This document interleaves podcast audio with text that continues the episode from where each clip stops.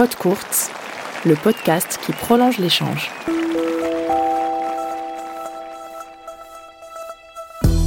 Bonjour, c'est Antoine Beneteau et dans ce numéro, je vais discuter avec Noah Rubin, jeune joueur américain de 23 ans. Il a été 125e mondial avec des victoires notamment sur Benoît Paire ou John Isner alors qu'il était 9e au classement ATP. Ce qui m'intéresse chez lui, c'est qu'il prend la parole sans langue de bois, mais il la donne aussi aux autres à travers un compte Instagram que je vous invite à suivre qui s'appelle Behind the Racket. Bienvenue dans Podcourt. Salut Noah, je suis très content d'avoir l'opportunité de parler avec toi. Bah déjà parce qu'on a joué ensemble des tournois euh, au niveau futur et puis après, on a fait des entraînements ensemble quand j'entraînais mon frère Julien. Et depuis, j'ai vu que tu faisais des belles choses, que ce soit sur le terrain ou en dehors. Et nous sommes là pour discuter de tout ça. Oui, c'est vrai. Merci beaucoup de me recevoir. Je suis excité. Enfin, je suis surpris de voir que tu es dans ce domaine maintenant, mais c'est super de devoir faire toutes ces choses. Ah, merci, c'est très gentil. Est-ce que tu veux qu'on le fasse en français? Ah, À part euh, dire ça va, bien, et toi, c'est tout ce que j'ai. Euh, si tu veux un podcast qui fait plus de cinq minutes, je pense que nous devrions le faire en anglais. Ma première question, c'est déjà comment vas-tu? Parce que j'ai vu que tu étais blessé. En fait, um, euh, j'ai un peu le coup d'usé là. Um, Et je n'ai pas été doté d'un corps qui fait 1m92, 100 kg. Je suis juste un petit garçon juif de New York et je fais ce que je peux à courir après chaque balle. Au bout d'un moment, je paye l'addition, donc j'essaie d'avoir une personne qui sait prendre soin de moi, de mon corps, avec qui je peux progresser sans me blesser. Prévenir les blessures est la priorité numéro un pour un joueur de tennis quand on sait à quel point on travaille dur, avec très peu de temps de repos. C'est pour ça que je fais tout ce qui est en mon pouvoir pour être dans la meilleure forme possible et d'être capable de jouer encore une quinzaine d'années. Je, je comprends. J'espère que tu vas vite récupérer de ta blessure. Déjà, quand est-ce que tu dois reprendre Bah écoute, euh, je touche du bois, mais je devrais être de retour pour le premier tournoi de l'année et être prêt pour jouer l'Australian Open juste après. Je voulais te parler de quelque chose que tu as construit hors du cours. Euh, c'est Behind the Racket. C'est un compte Instagram. Vous devriez aller le suivre. Ça a 27 euh, 000 followers maintenant. Félicitations déjà pour ce succès. Merci. Est-ce que tu peux nous en dire un peu plus? Ah, Ça me fait rire. J'ai toujours voulu avoir un impact sur les gens. Et c'est juste une idée que j'ai eue dans mon lit un jour. Et de voir à quel point ça a évolué, je trouve ça euh, presque marrant. Même si j'ai vu après quelques semaines seulement que ça avait de l'impact sur les gens. Je revenais d'Australie l'an dernier. J'étais en plein décalage horaire. J'étais debout à 3 heures du matin et je tombe sur l'un de mes comptes Instagram préférés qui s'appelle Humans of New York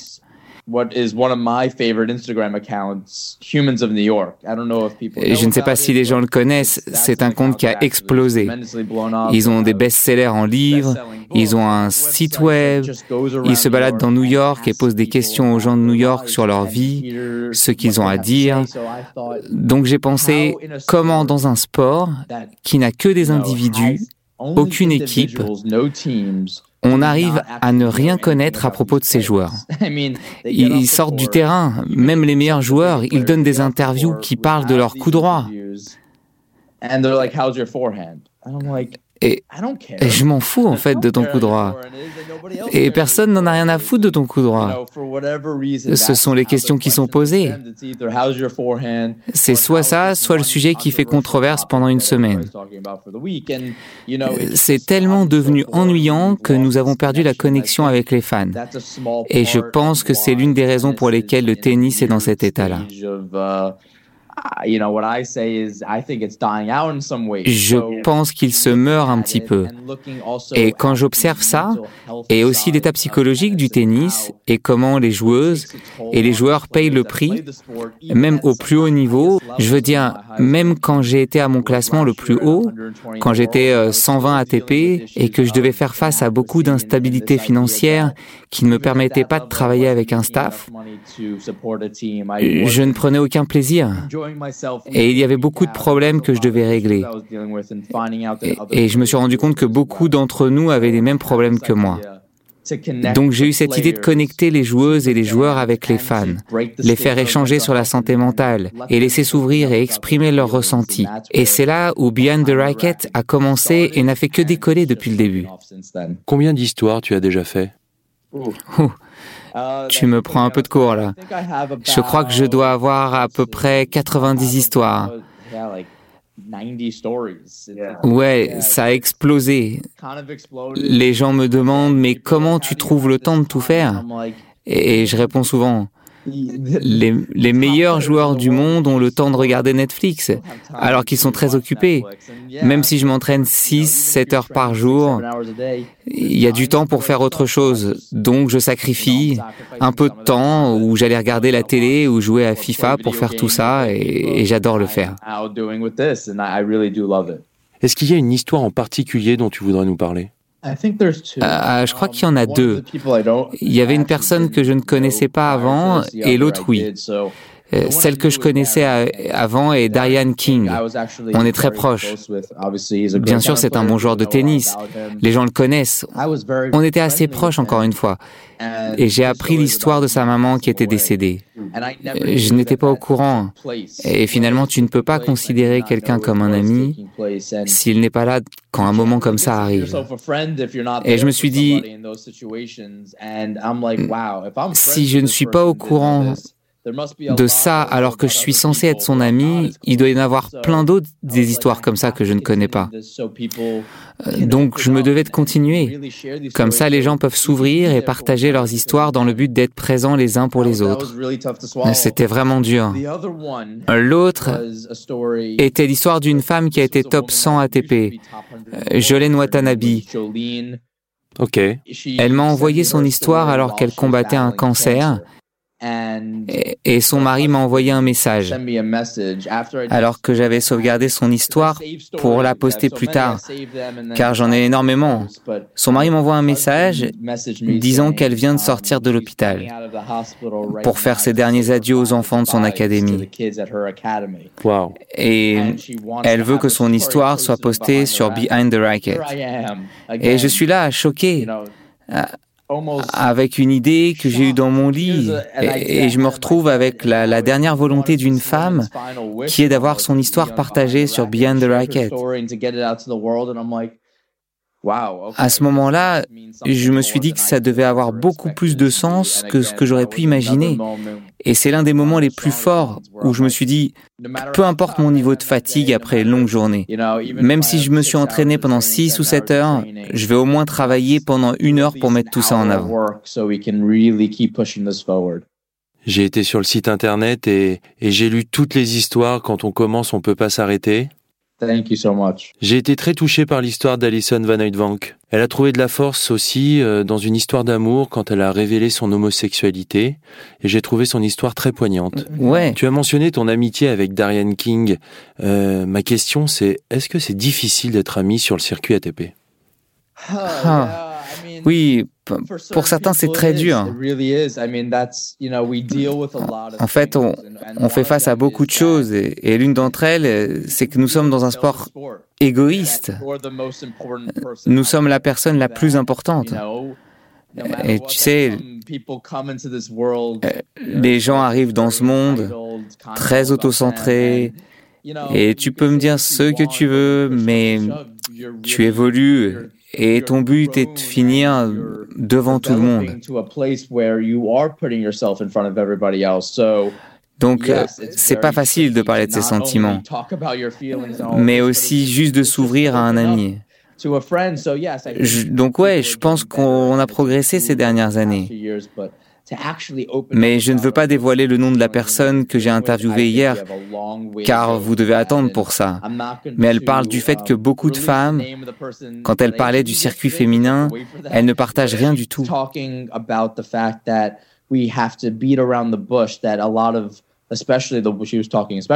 Peu importe les raisons, elles pensent que si elles montrent ne serait-ce qu'un peu de leur faiblesse hors du cours, ça va affecter leur performance sur le cours. Et nous devons casser cette idée. Nous avons chez les hommes une masculinité toxique qui consiste à, par exemple, si je te dis que j'ai pleuré à cause de la mort de quelqu'un dans ma famille, ou alors je devais gérer des problèmes d'ordre mental, tu vas aller sur le cours, trois partout au troisième set, et tu vas y penser, et que c'est pour ça que tu vas me battre. C'est si loin de la vérité. Nous devons surpasser tout cela, se serrer les coudes, car nous sommes les seuls qui puissent nous aider. Tes amis peuvent être là pour toi, mais les compétiteurs sont les seules personnes qui savent ce que tu traverses. Et je pense que c'est très important de le savoir et d'arriver au point qu'on échange ensemble à ce sujet, mais ce n'est pas encore le cas. C'est pour ça que j'essaie de commencer la conversation. Et tu continues la conversation avec Mike Cation avec un podcast qui s'appelle The Coffee Cast. Qui est-ce qui a créé ce podcast? En fait, il a commencé son propre podcast appelé The Coffee Cast. Bien sûr, tout le monde fait du podcast maintenant. C'est la nouvelle façon de partager des informations. et j'adore ça vraiment. Et puis, qui n'a pas ses écouteurs 24 heures sur 24, 7 jours sur 7 donc je dirais que quand j'ai créé Behind the Racket, je voulais utiliser le podcast, mais je ne voulais pas commencer tout seul, mais plutôt avoir un co-créateur avec moi, quelqu'un qui ait une bonne voix, connaît le tennis et nous connaît nous les joueurs. C'était parfait. Il faisait ça déjà de son côté. C'était dur pour lui de faire ça en plus de son travail. Donc je pense que c'était un timing parfait pour moi de venir le voir. Et il a dit oui, tout de suite. Et maintenant, on combine son podcast avec Behind the Racket. Et je pense que ça va doucement devenir le podcast Behind the Racket. Ça a matché tout de suite, il connaît vraiment tous les joueurs. Son travail consiste à regarder les matchs de Challenger 12 heures par jour pendant trois semaines et puis il vient dîner avec nous. Donc il nous connaît très bien. Nous parlons de tout, de psychologie, des raisons pourquoi on se déteste. Donc on prend vraiment beaucoup de plaisir à faire ce podcast. Et il nous arrive d'avoir des super invités en plus. On essaie vraiment de prolonger les échanges. J'en ai écouté quelques-uns et j'aime beaucoup le ton que vous employez. Il n'y a aucun sujet que vous évitez. Et l'un des plus importants est l'argent. Ma prochaine question, est-ce que tu as des ennuis pour financer une saison entière de tennis? Um, je suis à un endroit spécial de ma carrière.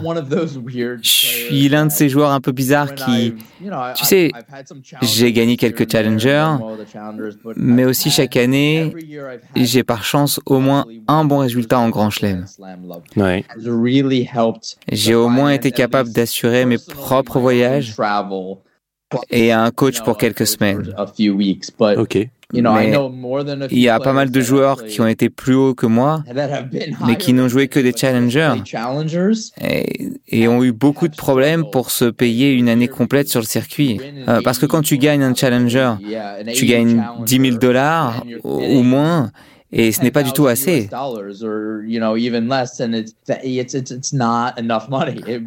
Quand dans les grands chelems, tu es dans le tableau final, on est autour de 45 000 dollars. Donc c'est là que l'argent est intéressant et que tu peux économiser pour le reste de la saison. Donc, tu sais, le tennis est le sport le plus dur financièrement. J'ai des amis dans la Ligue américaine de football, ils ne gagnent pas autant d'argent que moi. On est autour de 60, 70, 80, 90 000 dollars, mais ils n'ont pas à penser à avoir un coach. Ils me demandent, mais ça vient avec l'équipe? Et je réponds, on n'a pas d'équipe. Non seulement il est dur de trouver un coach, mais tu dois le payer. Et puis après, si tu veux en prendre, prendre soin de ton corps, tu dois payer un physio. C'est vraiment beaucoup, beaucoup d'argent. Alors au moins, tu voyages avec un sparring partner. Ok, c'est moins cher au niveau du salaire, mais tu payes toujours pour ses dépenses, qui sur une saison peuvent atteindre 45, 50 000 dollars. Tu sais, Kachanov a tweeté sur, à propos de son équipe et combien ça lui coûte. Mais si tu veux un physio et un coach de tennis, euh, ce qui est, je pense, la seule solution pour pouvoir être un joueur de tennis professionnel, bien sûr, on tourne autour de 200, 250 000 dollars par an ce qui est beaucoup d'argent. Ça peut représenter le double d'argent que je, que je gagne certaines années. Et, et c'est ce que je gagne avant de payer mes impôts.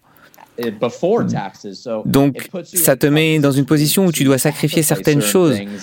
Donc, parfois, je voyage avec un coach et parfois, je voyage seul pour économiser de l'argent pour une fois dans ma vie. Il y en a d'autres qui se disent, OK, je réinvestis l'argent dans mon projet et je vais donc payer ce docteur sur quelques semaines. Et pendant ce temps-là, je suis blessé et je ne gagne donc aucun argent. Donc, c'est une situation très compliquée que tu dois gérer et c'est aussi pour ça qu'il y a un effet boule de neige dans le tennis où il est difficile d'être heureux psychologiquement parce que tu n'as pas assez d'argent pour construire une équipe autour de toi. Et puis tu as des défaites difficiles et tu voyages tout seul, et tu as affaire à la, solitude et à la dépression, et c'est constant. C'est la situation dans laquelle on se trouve, et j'essaie de changer ça. Quelle est la solution selon toi pour voir des joueurs de ton niveau être dans une situation financière stable? Ouais, je parle beaucoup de ça. Ce n'est pas une réponse um, facile. Quand je regarde le tennis et que je vois les problèmes de revenus, qu'on n'est pas en train de construire ce sport financièrement parlant, même si les grands chelems disent on augmente les price money, c'est juste parce que le monde se construit. Mais on va atteindre un point où l'on ne pourra pas aller plus loin parce que le tennis ne le permet pas. Et ça va arriver bientôt, où nous allons voir un blocage, et nous ne pourrons pas passer ce point de blocage, et nous assisterons donc à la chute. Mais encore, on ne se développe pas autant que les gens le pensent. Ils, voient en gros titre Nouveau Price Money. Oui, c'est vrai. Mais ça ne veut rien dire. C'est triste, mais nous allons assister à la fin du tennis. Les gens qui sont vraiment à l'intérieur le voient déjà, mais c'est sur une plus grande échelle. Ça n'a pas encore été vu, alors que ça va arriver dans les prochaines années. Une fois que l'on dit ça et qu'on regarde le tennis avec ses problèmes, quand on, les voit, quand on voit les droits TV, les saisons qui sont trop longues, les fans qui n'arrivent pas à suivre à cause de ces saisons trop longues, mais aussi des choses simples comme ne pas pouvoir applaudir pendant les points, tu, tu ne peux pas faire de bruit. Et donc tu ne génères pas d'autres fans. C'est un sport que l'on ne peut pas promouvoir et ce sont toutes les choses qui font qu'avec les droits télé, c'est comme ça qu'ils gagnent de l'argent. On a aussi toutes ces discussions avec les joueurs.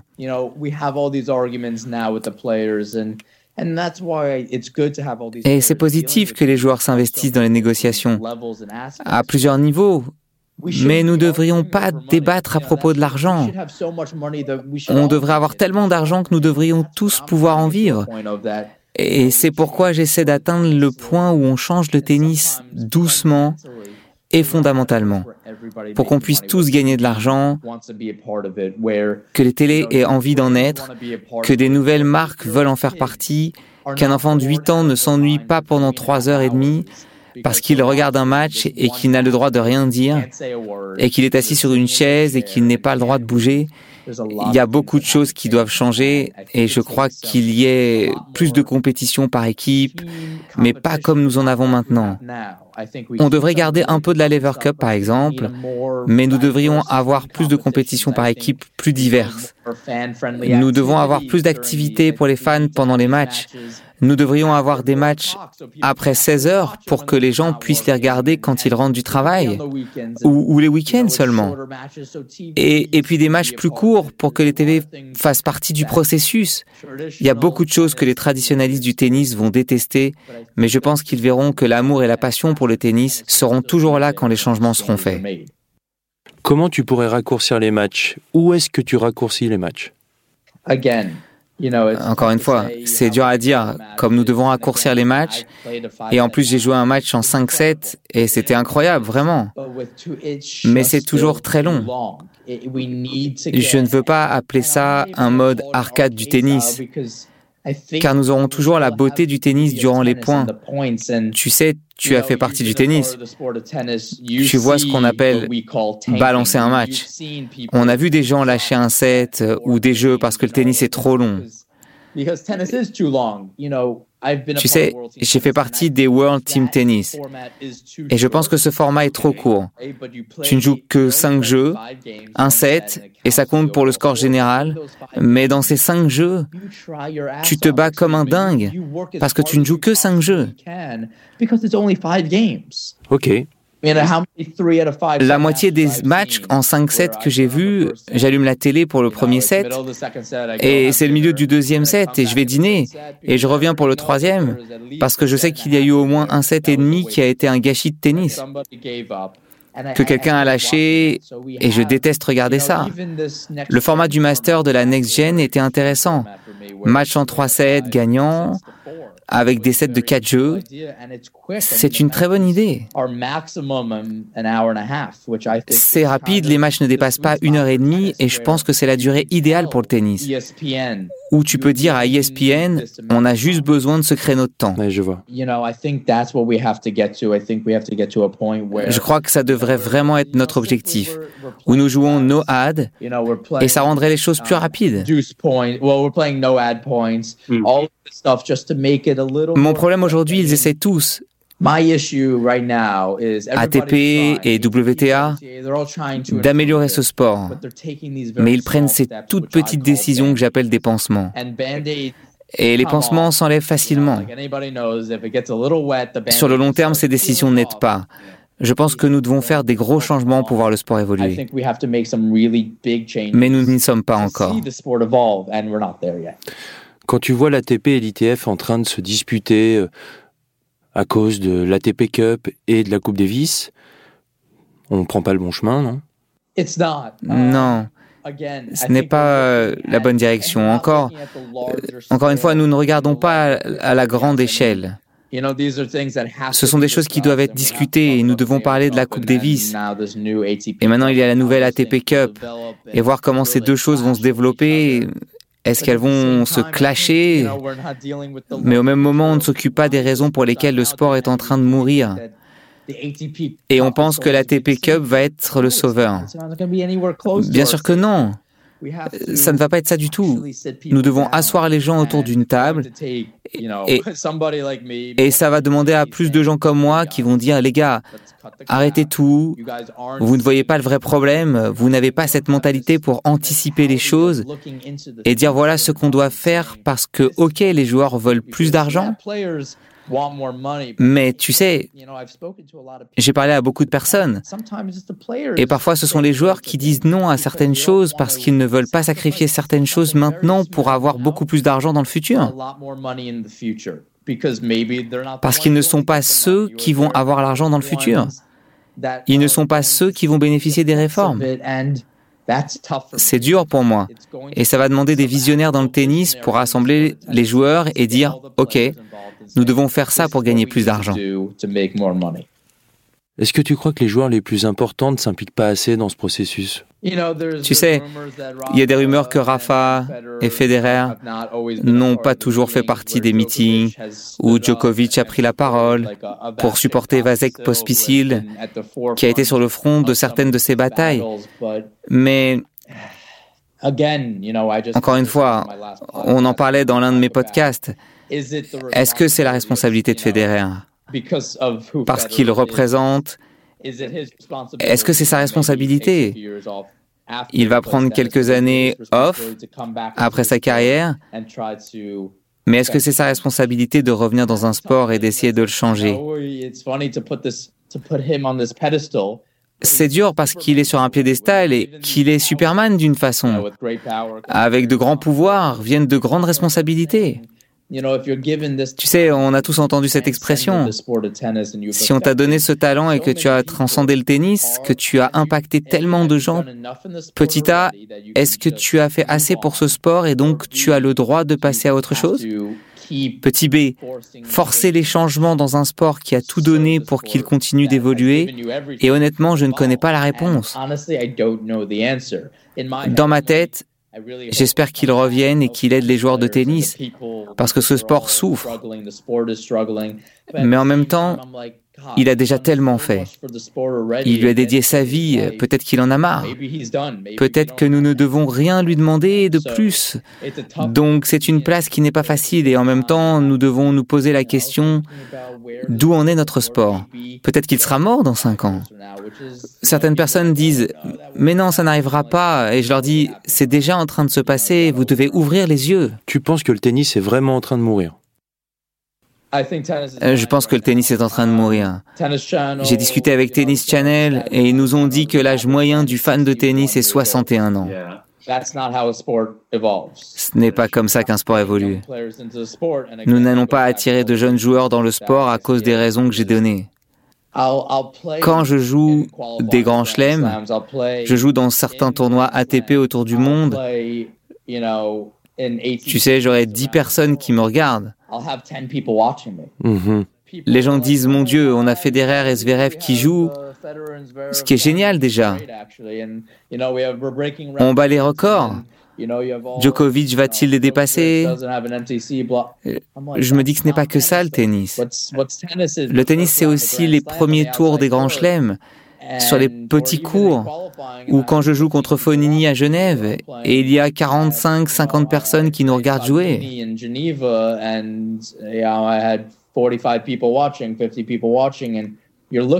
Tu regardes ça et tu te dis, OK, on a des problèmes. On n'intéresse plus les enfants, on n'a plus l'excitation, et c'est un effet boule de neige. Si nous n'avons pas un sport qui peut se promouvoir, eh bien, il ne sera pas promu. Et tu sais, c'est très simple quand tu le vois à cette échelle, et c'est pourquoi les télés sont moins intéressées. Et c'est pourquoi nous parlons de ça dans nos podcasts, où nous voulons voir un gars jouer son troisième tour, mais il n'y a nulle part où le regarder. Sur quelle chaîne dois-je aller? C'est très confus et surtout que parfois ce n'est juste pas retransmis. Les gens ne peuvent pas voir ces matchs et c'est triste. Et c'est une des raisons pour lesquelles notre sport ne grandit plus. Et quand une chose ne grandit pas, ça veut dire qu'elle est sur le déclin. Je suis de New York. Je vais tout le temps à l'US Open depuis que j'ai trois ans. Et il y aura toujours des milliards de personnes là-bas. C'est parce que c'est un festival. L'US Open, c'est comme un festival. Les gens adorent aller là-bas. Tu as des enfants de 14 ans qui sont là juste pour prendre des photos au milieu du cours Arthur H, mais ils ne connaissent pas le tennis. On peut dire que c'est bon pour notre sport.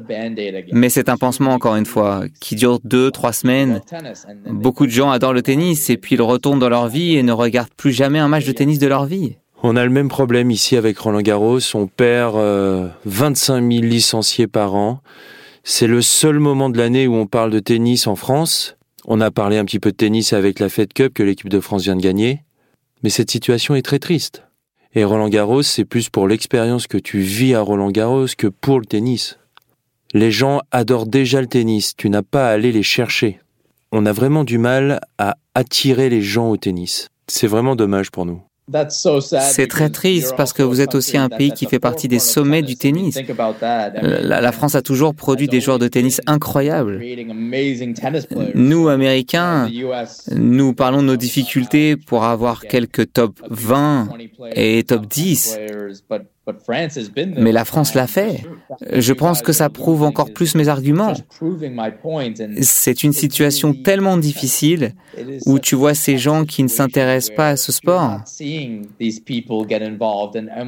J'entends cette phrase tout le temps. Eh bien, j'ai joué au tennis au lycée et puis euh, je n'ai plus touché la raquette depuis ou même regardé un match. Pourquoi ça se passe comme ça? Pourquoi des gens qui ont joué au lycée ne regardent pas de tennis à la télé et ne rejouent plus jamais au tennis? Ça me rend triste qu'il y ait une, cette connexion de perdu qui empêche des gens de s'intéresser à ce sport. C'est le problème que j'observe et maintenant je vois des gens qui regardent du tennis, ils ont la vingtaine, trentaine, et puis ils abandonnent parce que ça manque d'excitation. Et nous devons changer tout ça. Si on revient à la situation financière d'un joueur de ton niveau, à quel classement un joueur devrait être capable de vivre de son métier de joueur de tennis? Je pense que quand tu es 280 300e mondial, tu devrais au moins ne pas perdre d'argent. Je pense que c'est la ligne sur laquelle nous devrions travailler. Tu peux gagner un peu d'argent ici et là et au moins ne pas perdre d'argent. Je pense qu'à 250, tu devrais être capable de vivre de ton métier. Et parce que maintenant, quand tu es 250, tu perds probablement autour de 50 000 dollars par an. C'est vraiment dur d'être à ce classement. Ce sont des chiffres que nous avons beaucoup étudiés, on en a parlé dans beaucoup de podcasts. C'est dingue de voir que si tu ne joues pas les qualifs de Grand Chelem et que tu essaies d'y arriver, tu perds 30 à 50 000 dollars par an.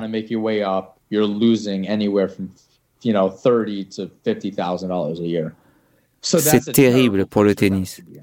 Nous devons travailler plus dur pour créer des compétitions par équipe où les joueurs peuvent jouer. J'ai mes idées, peu importe. Je pense que nous devons commencer par 150 joueurs de double chez les femmes et chez les hommes, 300 joueuses et joueurs de simple. Et je pense que si on arrive à ça, on ne peut que se développer. Euh, je pense que ce doit être notre objectif principal dans les prochaines années.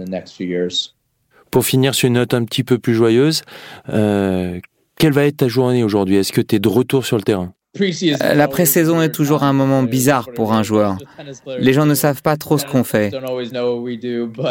Dis-le nous. Je vais voir mon physio, docteur et préparateur physique pour une séance de deux heures pour soigner mon corps, mais aussi pour me renforcer et essayer de me sentir le mieux possible. Car je suis toujours en train de récupérer de ma blessure, je veux être sûr que tout se passe bien. Et après ça, je vais jouer pendant deux heures où je vais tester des raquettes. Ok. Je sais que tu veux finir sur une bonne note, mais tu sais, un des problèmes, c'est que nous n'avons pas beaucoup de temps de faire toutes ces choses. Il y a tellement à faire, et l'une des choses, c'est de tester de nouvelles raquettes. Après tout ça, j'ai deux interviews aujourd'hui pour Behind the Racket et deux autres à éditer. En même temps, je viens de déménager dans mon nouvel appartement à New York, donc je dois le meubler et tout faire. Euh, je m'amuse bien, c'est mon premier vrai appartement seul.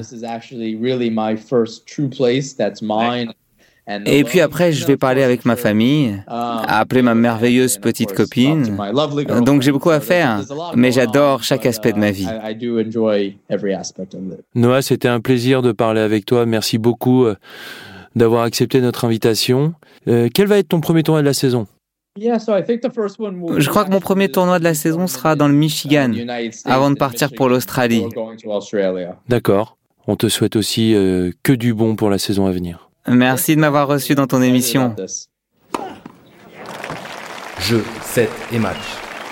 C'était Pod Courts, le podcast qui prolonge l'échange.